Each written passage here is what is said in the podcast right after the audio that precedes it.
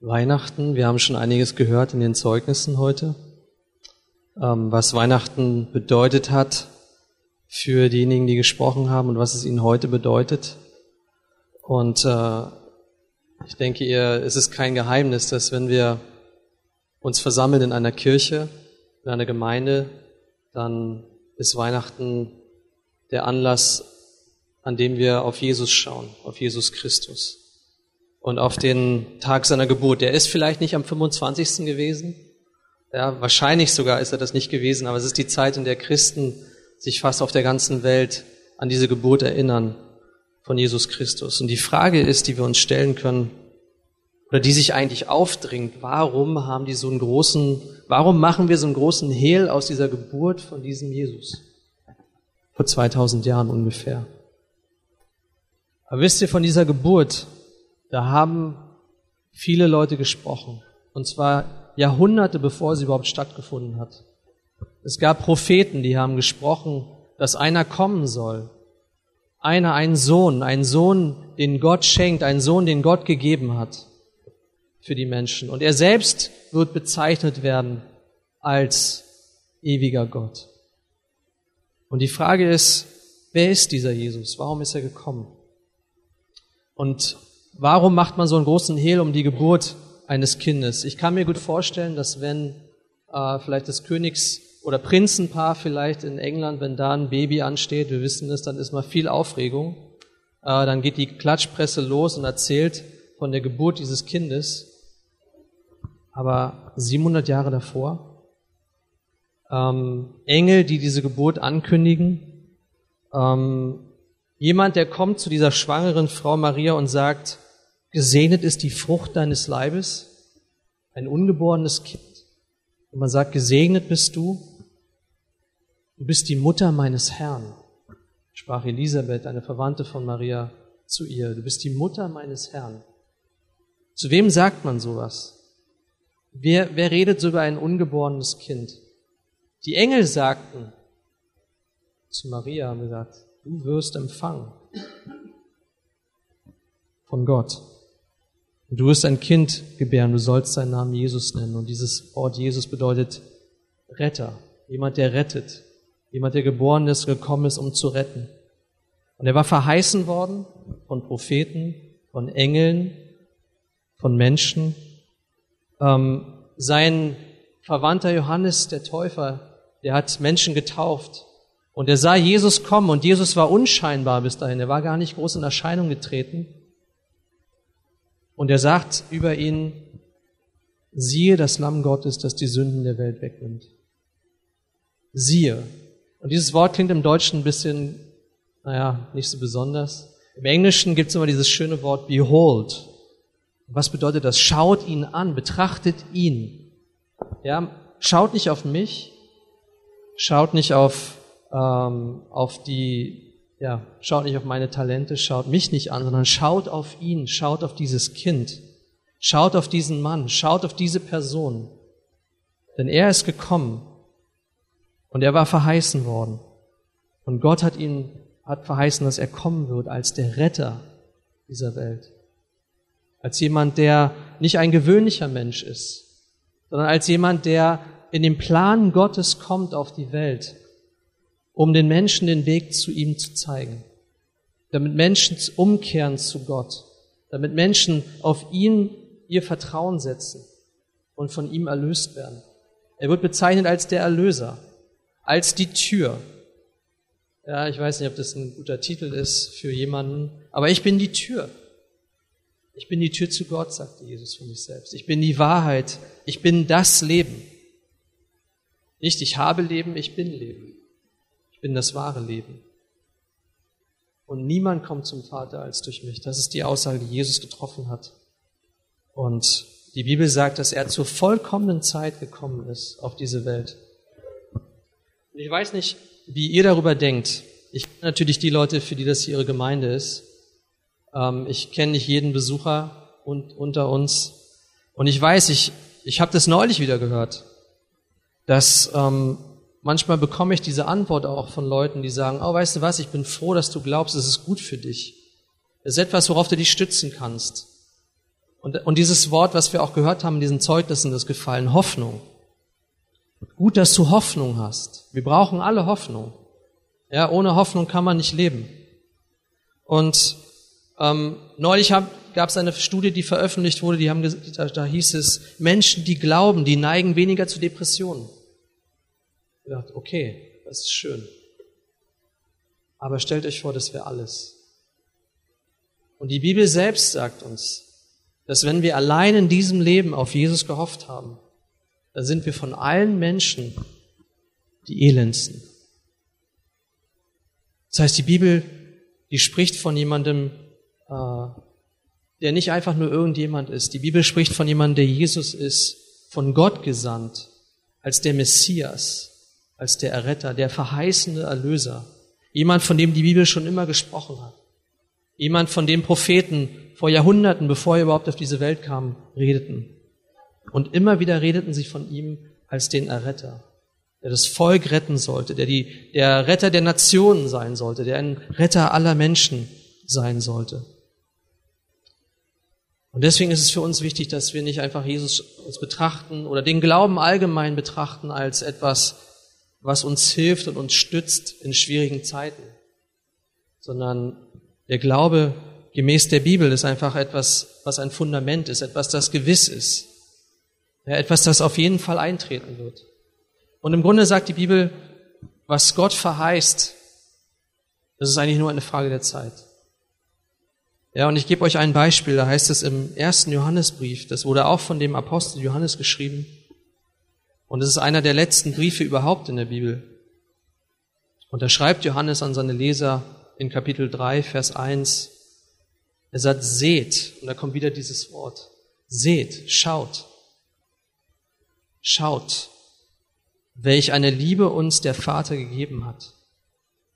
Okay, Pause. Seht, welch eine Liebe uns der Vater gegeben hat, dass wir Kinder Gottes heißen sollen. Das ist die Verheißung. Die Verheißung ist, dass Gott seinen Sohn sendet in diese Welt, damit jeder, der an ihn glaubt, ein Kind Gottes kann. Ja, das heißt, dass der an Jesus glaubt, eine Beziehung hat zu Gott wie ein Kind zu seinem Vater. Und nicht umsonst nennen wir ihn auch unseren himmlischen Vater. Vater im Himmel. Und er sagt, und wir sind es. Schaut euch an. Wenn ich mich umschaue, ähm, woran erkennt man ein Kind Gottes? Gute Frage, oder? Woran erkennt man ein Kind Gottes? Er sagt, und wir sind es. Und er sagt, deswegen erkennt uns die Welt nicht, weil sie ihn nicht erkannt hat. Das heißt, es ist nicht etwas, was offensichtlich ist. Diese Sohnschaft, dass wir ihm angehören. Aber er sagt, Geliebte, jetzt sind wir Kinder Gottes und es ist noch nicht offenbar geworden, was wir sein werden. Okay, jetzt sind wir Kinder Gottes. Jeder, der an ihn glaubt, an ihm glaubt, er ist ein Kind Gottes jetzt. Und es ist noch nicht offenbar geworden. Es ist noch nicht offensichtlich. Wir sehen es noch nicht. Und daran knüpft das biblische Wort Hoffnung an. Hoffnung. Ich glaube, wir alle hoffen, oder jedenfalls die, die Liebhaber von Schnee sind, oh ja, ich hoffe auf weiße Weihnachten. Und es kann eintreten oder auch nicht. Die, die Lotto spielen, hoffen auf einen Gewinn. Und ich kann euch sagen, die Wahrscheinlichkeit ist eher gering. Ähm, so ist das ganze Prinzip vom Lottospielen. Aber stellt euch vor, unser Glaube ist so, ich hoffe, dass eines Tages ich bei Gott sein werde. Aber ich bin mir nicht sicher. Aber die Bibel formuliert es anders. Die Bibel sagt, jetzt ist es noch nicht offenbar geworden, was wir sein werden. Aber wir wissen, wir wissen, das ist eine Gewissheit. Diese Verheißungen, die die Bibel gibt, die Bibel sagt, wenn, die, wenn wir diesen Verheißungen vertrauen und unser Vertrauen auf ihn setzen, dann gibt es eine Gewissheit. Keine Zweifel, kein Aber, kein Vielleicht, sondern wir wissen, dass wir, wenn es offenbar werden wird, ihm gleich sein werden. Denn wir werden ihn sehen, wie er ist. Und hier sehen wir eigentlich schon, dass die Bibel ein zweites Mal vorausschaut auf Jesus, und zwar auf seine Wiederkunft auf diese Erde. Und die Bibel verheißt, dass jeder, der an ihn glaubt, dass wenn Jesus zurückkommt, In dem Moment, da werden wir verwandelt werden und gleich sein ihm. Wir werden ihn sehen, wie er ist. Da werden keine Zweifel sein an, an unserer Identität, was wir geglaubt haben, worauf wir gehofft haben. Oder mit, mit anderen Worten könnte man sagen, auf Christus zu hoffen, bedeutet das, das, was Jesus verheißt, auch wirklich passieren wird. Ohne Zweifel, ohne Wenn und Aber. Und es heißt in Vers 3, und jeder, der diese Hoffnung auf ihn hat, reinigt sich selbst, wie er rein ist. Das heißt, dieses Wissen darum, dass Jesus der Herr ist, und dass wir ihm vertrauen können. Das verändert die ganze Ausrichtung unseres Lebens. Und wir haben es gehört, dass Leute, die Jesus kennengelernt haben in ihrem Leben, dass es ihr ganzes Leben verändert hat. Weil die Güte Gottes, die leitet uns zur Umkehr. Die leitet uns dazu, ihn anzuerkennen, ihn zu sehen, ihn zu beachten und auf ihn zu hoffen. Wisst ihr, wir, wir alle verdanken ihm unser Leben. Und ich bin davon überzeugt, egal ob jemand an Jesus glaubt oder nicht, Egal, ob jemand Gott anerkennt oder nicht, ähm, wir sind nicht hier aus Zufall. Wir sind hier, weil Gott uns gemacht hat. Wir sind seine Geschöpfe. Und wir gehören zu ihm. Wir sind von ihm geschaffen worden. Er ist über uns. Und ich kann ihn leugnen, ich kann ihn anzweifeln, aber ich glaube, das macht Gott, Gott ist nicht so verunsichert, dass er denkt, oh, derjenige glaubt nicht an mich. Und Gott ist sehr ähm, ja, er weiß, wer er ist und er weiß auch, wer wir sind. Und er weiß, dass wir geschaffen worden sind für ihn. Und ich glaube, das ist das, was wir Ihnen und euch auch gerne nahebringen würden. Einfach dieses Vertrauen darauf, dass dieser Gott uns nicht einfach in eine Welt gesetzt hat und uns selbst überlassen hat, sondern dass Gott einen Plan hat, dass Gott jeden persönlich kennt, dass Gott unsere Anliegen kennt, unsere Herzen, unsere Schwierigkeiten, unsere Zweifel, er kennt auch unsere Gebrechen. Er weiß, merkt, wenn wir älter werden, äh, er kennt uns. Er hat einen Plan, einen ewigen Plan für jeden von uns. Und deswegen ist dieser Jesus so kostbar für jeden, der glaubt. Weil dieser Jesus ist verheißen worden als ein äh, Messias, als jemand, der, ähm, der, der, vom, der von Gott verheißen wurde, als jemand, der die Sünden der Welt hinwegnimmt. Ja, und ich weiß nicht, wie es, und er redet nicht von Schokolade abends vom Schlafengehen, sondern er redet von unserer Trennung von Gott, dass wir durch unsere Sünde von Gott getrennt sind. Wir haben keine Beziehung zu ihm. Wir können uns ihm nicht nahen. Dieser Gott, der uns gemacht hat, ist ein heiliger Gott. Ein Gott, der keine Gemeinschaft haben kann mit Sünde. Ein Gott, der keine Gemeinschaft haben kann mit jemandem, der, der unvollkommen ist, weil er selbst vollkommen ist. Und das ist dieses Wort siehe. Siehe, das Lamm Gottes ist da, das die Sünden der wegnimmt. Deswegen ist er gekommen. Die Bibel sagt, das ist der Hauptgrund, warum er gekommen ist. Nicht damit wir uns jedes Jahr einen Weihnachtsbaum ins Wohnzimmer stellen, sondern Jesus ist gekommen, um die Sünden der Welt hinwegzunehmen. Und er möchte, dass wir unsere Hoffnung auf ihn setzen. Und dass wir erkennen, dass wir ihn brauchen dass wir erkennen, dass wir ohne Hoffnung sind in dieser Welt ohne ihn. Und von ihm hieß es, dass er ohne Sünde war. Rein, vollkommen rein, ohne Sünde. Und wer kann das von uns sagen? Ich bin ohne Sünde, ohne Geiz, ohne Eigensinn, ohne Lüge, ohne Trug, ganz rein. Und das ist dieser Jesus, von dem die Bibel spricht. Und sie sagt, es ist einzig eine Frage der Zeit, dass das, was Gott verheißen hat, eintritt. Und als Jesus verheißen wurde, da hieß es, und zur, zur rechten Zeit, zur vollkommenen Zeit ist er gekommen in diese Welt. Und zur rechten und vollkommenen Zeit wird er auch wiederkommen in diese Welt. Und, äh, und das ist die Hoffnung, die wir haben als Christen. Das ist die Hoffnung, ähm, das ist der Grund, warum wir feiern weil Jesus uns Gewissheit gibt über unsere Sohnschaft, dass wir zu ihm gehören, dass wir Kinder Gottes sind. Das heißt, er ist der Sohn Gottes, der gegeben wurde für uns und durch diesen Sohn haben wir Zugang zum Vater und er selbst macht uns zu Kindern. Und er sagt, jeder, der ein Kind Gottes ist, gehört zu einem, zu einer Gemeinschaft der Heiligen. Die Gemeinschaft derer, die an ihn glauben. Und jeder, der an ihn glaubt, wird nicht verloren gehen, sondern wird ewiges Leben haben. Und das sind Verheißungen, wisst ihr, wir könnten sagen, okay, woher soll ich wissen, dass das so ist? Woher soll ich wissen, ob das stimmt? Damals haben die Propheten manchmal Dinge prophezeit, die lagen 60, 70, hunderte von Jahren im Voraus. Und die Leute haben sich gefragt, woher soll ich wissen, dass das wirklich so ist?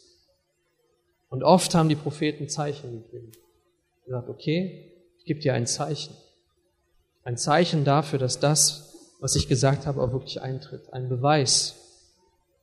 Und, und das ist auch die Zuversicht, die wir haben, wenn wir äh, über den Glauben, über unsere Hoffnung sprechen, dass Gott sich offenbart und dass er willig ist, sich jedem Herzen zu offenbaren, der sich ihm nähert, durch Jesus. Denn Jesus ist nicht nur das kleine Kind in der Krippe, nicht nur der, der Embryo damals im Mutterleib, ähm, nicht das Kleinkind, zu dem die Weisen gekommen sind, um ihm Geschenke zu geben, sondern Jesus ist unser Heiland, unser Erretter, unser Messias. Und auf ihn hat die Welt gewartet. Viele haben gesagt, oh, da ist er, da ist der Messias, er ist gekommen. Und sie sind gekommen, ihn zu preisen, ihn zu huldigen, ihm zu sagen, Gott, danke dafür, dass wir ihn mit unseren eigenen Augen sehen dürfen. Und wisst ihr, heute schauen wir mittlerweile 2000 Jahre zurück auf dieses Ereignis, dass Jesus gekommen ist. Und trotzdem erfüllt es unsere Herzen mit Freude und mit Zuversicht, weil wir wissen, dass das Wort Gottes, was er verkündet, wahrhaftig ist und dass es eintritt. Und es ist nur eine Frage der Zeit. Es ist nur eine Frage der Zeit. Wenn die Bibel sagt, dass Jesus wiederkommt, dann kommt er wieder. Die Bibel sagt uns für Gott, was sind tausend Jahre für Gott? Für mich ist es schon ein bisschen länger, tausend Jahre. Für uns alle, für Gott ist es nichts. Und er kommt. Und er kommt wieder. Und wir wollen vorbereitet sein auf sein Kommen, wenn er zurückkommt auf diese Welt. Und wir wollen wissen, dass wir wirklich ähm, eine Hoffnung haben, die uns trägt. Und zwar nicht psychologisch, ja, so eine Stütze für die Schwachen, sondern eine wahre Hoffnung, auf die wir bauen können, auf die wir unser ganzes Leben bauen können. Ja, weil Jesus wird uns nicht enttäuschen. Und Jesus ist derjenige, der ähm, uns diese Hoffnung gegeben hat und die wir zum Ausdruck bringen. Und ich möchte einfach jeden, der hier ist heute, ähm, dazu auch ermutigen, vielleicht ein bisschen stoßen, ähm, darüber nachzudenken, ja, vielleicht sogar diesen Schritt zu gehen und zu sagen, wer ist dieser Jesus? Wer ist dieser Jesus? Erzähl mir von diesem Jesus. Gott, wenn es dich gibt, dann zeig du dich mir, gib mir ein Zeichen. Zeig du mir, dass du real bist, dass du existierst. Zeig du mir, dass ich nicht einfach ein Produkt des Zufalls bin, sondern dass ich geschaffen wurde von dir und dass du einen Plan hattest für mich. Und dazu möchten wir ermutigen in dieser Weihnachtszeit und möchten einladen, weil wir wissen, dass Jesus auch eine Tür, eine Tür ist zu Gott. Und er sagt, wer diesen Weg beschreitet, durch mich, der wird errettet werden. Und das ist eine Verheißung, die er gibt. Und dafür sind wir dankbar. Das ist das Zeugnis, was wir geben wollen. Es hat unser Leben verändert und das hat verändert, wer wir sind. Und das möchten wir äh, so an euch weitergeben. Und euch danken auch, dass ihr hierher gekommen seid, dass ihr mutig gewesen seid, diesen Schritt vielleicht durch diese Tür zu gehen ohne zu wissen, was euch vielleicht erwartet. Und äh, diese Botschaft erfüllt uns einfach mit Hoffnung. Und ja, ich möchte einfach noch mit uns zusammen beten. Und dass Gott uns auch immer wieder trägt in dieser Hoffnung und uns zeigt, dass unser Glaube nicht vergebens ist, sondern dass Gott uns sieht, dass er uns, dass er auch ein Belohner derer ist, die an ihn glauben und ja, lasst uns zusammen beten. Herr Jesus, wir danken dir, dass du gekommen bist auf diese Welt. Wir danken dir, dass du der König bist, der Messias, der schon so lange verheißen wurde. und der gesandt wurde zur rechten Zeit vom Vater. Wir danken dir, dass du gekommen bist auf diese Welt und dich klein gemacht hast, dass du dich gedemütigt hast, dass du die Gestalt eines Menschen angenommen hast, um uns zu dienen, um uns zu lieben, um uns den Weg zum Vater zu zeigen. Und Herr Jesus, das wollen wir feiern an Weihnachten, dass du sogar dich erniedrigt hast bis zum Tod, zum Tod am Kreuz. Und dort bist du gestorben, weil du das vollkommene Opfer geworden bist für unsere Sünden. Ja, denn niemand kann für seine Sünden selbst bezahlen. Der Lohn der Sünde ist der Tod. Und Herr, wir erkennen es auch demütig an. Wir sehen unsere Sterblichkeit. Wir sehen, dass kaum eine Sache so gewiss ist wie der Tod. Vielleicht nichts. Und Herr, du sagst mit derselben Gewissheit, hast du unsere Sünden auf dich genommen und bist für uns gestorben, damit wir unser Vertrauen auf dich setzen, damit wir dir nachfolgen, damit wir Gemeinschaft haben können mit dem Vater. Und Herr, wir wollen dich anschauen, wir wollen auf dich achten, wir wollen unsere Herzen zu dir erheben und uns immer wieder daran erinnern, wer du bist. Ja, der König, der verheißene Erlöser, unser Retter, Herr in Ewigkeit. Wir preisen dich und bitten dich auch für unsere restliche Zeit hier zusammen, dass du sie segnest, Herr, dass du uns einen guten Austausch schenkst, Herr, dass wir uns zusammen darauf besinnen können, auf das, was du getan hast. Und darum bitte ich dich, Herr.